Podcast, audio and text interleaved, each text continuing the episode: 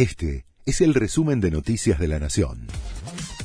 La Nación presenta los títulos de la tarde del lunes 24 de julio de 2023.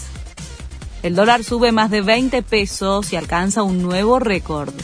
La cotización paralela respondió de esta manera a los anuncios del ministro de Economía. Saltó 22 pesos y se consigue la City porteña a 550 pesos. Acumula una suba de 56 pesos en el mes, 11,2%, muy por encima de la inflación estimada para julio.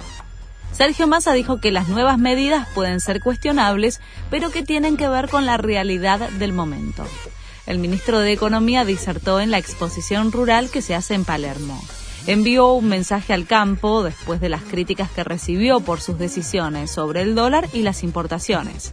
No nos generan confianza, dijo el titular de la rural sobre cómo repercutieron las medidas económicas en su sector aprueban en Israel una ley clave de la reforma judicial que propone el primer ministro.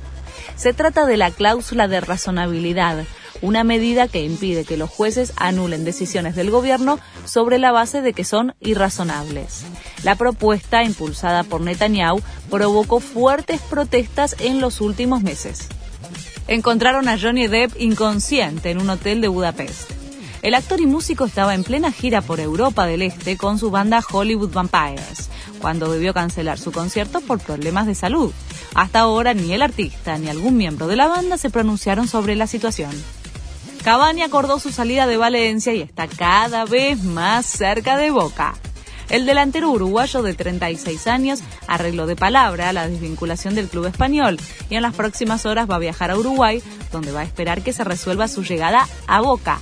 Los Eneises tienen que liberar un cupo de extranjeros para incorporar a Cavani. Este fue el resumen de Noticias de la Nación.